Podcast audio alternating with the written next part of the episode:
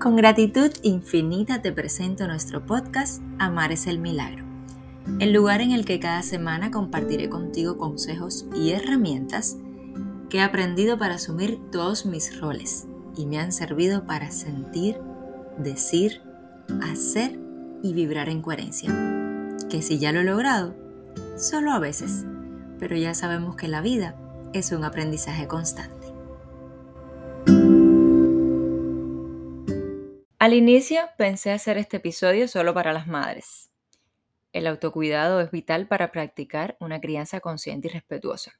Quería compartirte cómo entendí que debía amarme más para criar mejor. Pero en realidad el autocuidado es algo que debemos conocer, aplicar y disfrutar todos. A veces tenemos más proyectos de los que podemos. Acumulamos más preocupaciones que soluciones nos creamos más historias que las cosas reales que están pasando. Y eso solo no te pasa a ti, nos pasa a todos. Unas veces lo decimos, otros lo escribimos, otras le echamos la culpa a la casa, al trabajo, al transporte, a la esposa, al esposo, y otras veces lo reprimimos tanto que nos enfermamos. Desde mi perspectiva, las enfermedades siempre llegan para mostrarnos algo. Los síntomas físicos siempre son un medio de comunicación. En mi caso, ha sido vital escuchar a mi cuerpo para saber qué no estoy haciendo por mí. Si yo te digo que eres la persona más importante de tu vida, probablemente suene egoísta, suene risible, suene a libro de autoayuda, suene a falso positivismo. Y es que nos han enseñado tanto a sacrificarnos por los otros, a vivir por los otros y hacer lo que digan los otros, que es casi inconcebible que yo diga que Lucas no es lo más importante para mí. Y ahora hablando de esto, recuerdo las veces que escuché de niña, fulanita es más mujer que madre. Y cuando lo pienso bien, fulanita lo único que estaba haciendo era vistiéndose lindo y saliendo despampanante y bella a la calle. Si yo estoy mal, todo a mi alrededor lo estará. Si yo solo me quejo, más motivos para quejarme tendré en mi vida. Si yo no me alimento, como solía ser porque Lucas no podía comer cosas ricas, pues me enfermaré y mi hijo crecerá fenilcetonúrico y con una mamá que no está sana. Es en serio, tú eres la persona más importante de tu vida. Yo entiendo que no es fácil eh, leer y escuchar frases como cree en ti, perdónate, expresa tus emociones, acéptate tal y como eres, enfócate en las cosas positivas. Yo sé, yo sé, esas frases a veces nos abruman más porque aunque una parte de nosotros, muy interna, entienda que es cierto, o no tenemos tiempo, o creo que mis problemas no son iguales que los tuyos, o es porque lo dices tú que, mm, no sé, que vives de una manera que yo no, o tienes un esposo que tal cosa, o porque vives en Estados Unidos con tu familia, en fin, todo lo que en el mundo físico nos hace diferente. Y tienes razón, no es igual para todos, porque percibimos como hemos vivido, porque en nuestra mente solo tenemos información de nuestras propias experiencias y eso es lo que proyectamos y a partir de ahí juzgamos y actuamos. Eso funciona para todo.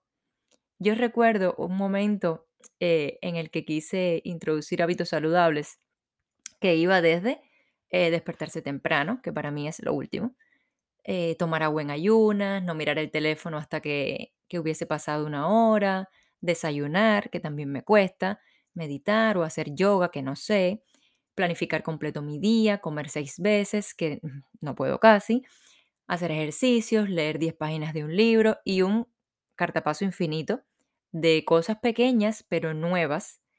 ¿Y qué me sucedió? Que vivía más agitada por tacharlas que entendiendo el bien que podían hacerme. Eso significaba cambiar muchas cosas en mi vida y no pude con eso. Sin embargo, intenté incluirlas de a poco y solo con las que me sentía cómoda y no por cumplirlas, sino porque me iban a hacer bien. Entonces, intenta eso. Decide esta semana decirte una frase linda cuando te mires al espejo. O, por ejemplo, intenta agradecer por tres cosas que tengas cuando te quejes por algo. Paso a paso notarás la diferencia. Siempre que yo me siento abrumada, perdida, eh, temerosa, que tengo así como, o sea, más dudas que certezas, lo que más me funciona es conectar con la naturaleza, en mi caso. Eh, camino, recojo florecitas, em, no sé, pongo inciensos, ando descalza, me baño en el aguacero, lo que me nazca y salga, lo que yo sienta que me hace eh, regresar al ser. Y siempre, siempre que lo hago así de corazón, termino llorando, como de, de gratitud, así, de felicidad y de sentir que en ese, en ese minuto mi mente, mi cuerpo y mi alma quieren lo mismo. Realmente existen diferentes tipos de autocuidado, emocional, físico, espiritual, social e intelectual. Y hoy te los voy a mencionar de una manera mm, rápida y te voy a dar también algunas ideas de cada uno de ellos. Sobre todo porque tenía la creencia de que para mimarme necesitaba casi que se alinearan los astros y tenía que tener tiempo, recursos, dinero. Así que quiero que escuches con atención todas las cosas que podemos hacer que nos ayuden a detener el piloto automático, reconocer nuestras necesidades y hacer algo por nosotros mismos que nos beneficie. El autocuidado emocional va de ser consciente con aquello que estamos sintiendo, tratando de no juzgar las emociones, sea como buenas o como malas, esto es eh, negativo o positivo. Las emociones son para sentirlas. Recuerda que no somos culpables por las emociones que sentimos, pero sí somos responsables de cómo nos comportamos em, enfrente de cada una de ellas. Por ejemplo, sería como la experiencia que te compartí en el episodio número 3 hacer una pausa y ver eso que está ocurriendo que te hace sentir, eso que sientes que te está indicando. Regalarte un tiempo para, para reflexionar, para pensar, eh, para meditar, escuchar música, mm, ver una película, llorar y, por ejemplo, yo incluiría bailar. El autocuidado físico va precisamente de cuidar tu cuerpo físico y tu salud y de valorar y entender cómo es la relación que tienes con tu cuerpo y evaluar además cuáles son los hábitos diarios que conforman tu estilo de vida. Por ejemplo, a mí me cuesta mucho hacer ejercicios. Nunca me ha gustado hacer ejercicio. Entonces, em, empecé hace poco a correr, luego me di cuenta que eso me podía bajar mucho de peso y no es lo que quiero lograr ahora. Así que me descargué una aplicación que voy haciendo unos ejercicios mm, poquito a poco eh, y cuando tengo deseos. Mm, Gracias a Dios he tenido deseos con bastante frecuencia, pero empecé así, poquito a poco, sin mayores pretensiones. Sin embargo, hay otras cosas que también podemos hacer y que no tiene que ser ir a un gimnasio. Por ejemplo, ir a la cama un poco más temprano, mm, preparar las cosas desde el día, eh, o sea, las cosas para el día siguiente, prepararlas desde la noche anterior para poder dormir un poco más, tomar descansos breves entre una actividad y otra, mm, caminar, ir a correr, cocinar tus propios alimentos, ponerte alguna cremita, hacerse alguna mascarilla natural y por supuesto la que siempre nos recomiendan y casi nunca hacemos, tomar abundante agua. Y ahora que estoy diciendo esto, recuerdo un ejercicio que aprendí hace muchos años en, em, en un curso de Free Mind y que puedo compartirte y que de hecho me encantará eh, repetirlo para mí. Agarramos una botella de agua que tenía como una botella de un pomito plástico que tenía como un papel blanco pegado y en ese papel debíamos escribir todo aquello que queríamos cambiar o tener en nuestras vidas. Paz, amor, gratitud, positividad, armonía, calma, sabiduría. Y les confieso que la sensación de sentir que con cada sorbo que te tomabas eh, eso como que te purificaba y te llevaba a estar más cerquita de tu propósito. Hacía la diferencia. El autocuidado intelectual es aquel que incluye todas las em, actividades que ejercitan la mente, el pensamiento creativo, el pensamiento crítico. Por ejemplo, como leer un libro, hacer un rompecabezas, hacer un crucigrama.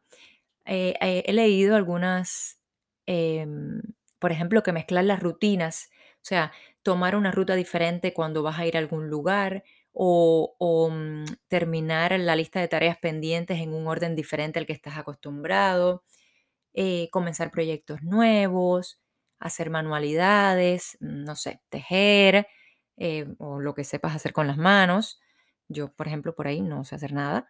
Aprender a hacer algo nuevo o escuchar un podcast sobre algo interesante para ti, por ejemplo. y el autocuidado social. Este, este me encanta. Eh, no se trata solo de hacer cosas con otras personas por el simple hecho de, no estar solos, ¿no? Sino de elegir eh, hacer las cosas con personas que realmente te hagan sentir bien. No sé, hacer una cita para almorzar con un amigo, escribirle un correo a alguien que viva lejos, pero que extrañes, mm, unirte a grupos, ahora hay un montón de grupos en WhatsApp, en Telegram, en las redes sociales, que compartan tus mismos intereses, dejar de socializar con aquellos que no te hacen bien y llamar a alguien, por ejemplo. Incluso no tienes que tenerlo cerquita, eh, se pueden tomar perfectamente un café en una videollamada.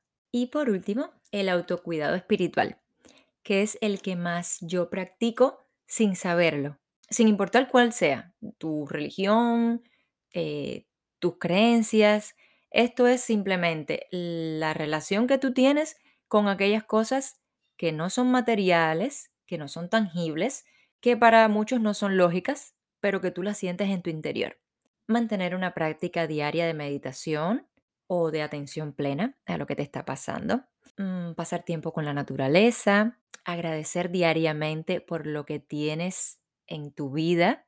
Hay una que me encanta que va de, dar un paseo y que vaya fotografiando las cosas que te emocionen, hacer, mm, encender velas, inciensos, poner flores, escuchar músicas con frecuencias sanadoras, todo aquello que te inspire. Por ejemplo, podrías hacer un servicio social, podrías eh, hacerle, hacer algo por alguien sin esperar ninguna retribución, aunque sea alguien que no conozcas. Este eh, me gusta tanto porque va de inspiración, va de intuición, va de hacer eso así bonito, ¿no? Es esa cosa que te hace sonreír el alma.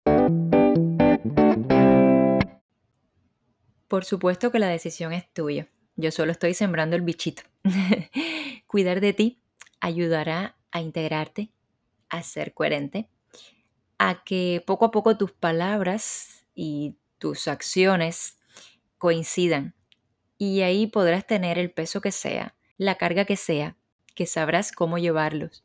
E incluso podrás decidir si quieres cargar con eso o no.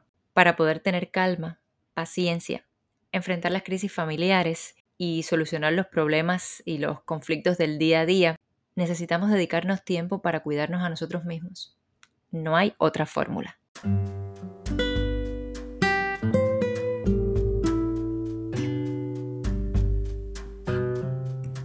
Hasta aquí lo que te tenía preparado para hoy. Mi única pretensión es que te vayas convencida y convencido de que todos hacemos lo mejor que podemos con la conciencia que tenemos. Y si estás dispuesto, siempre encontrarás una nueva manera de percibir. Gracias por llegar hasta el final y acompañarme en este proyecto. Si te ha gustado el capítulo de hoy, si vibraste a mi misma frecuencia, dale a me gusta y comparte. Así podremos acompañar a más personas como tú, como yo. Te espero en el próximo episodio y hasta entonces nos vemos en las redes. Chao.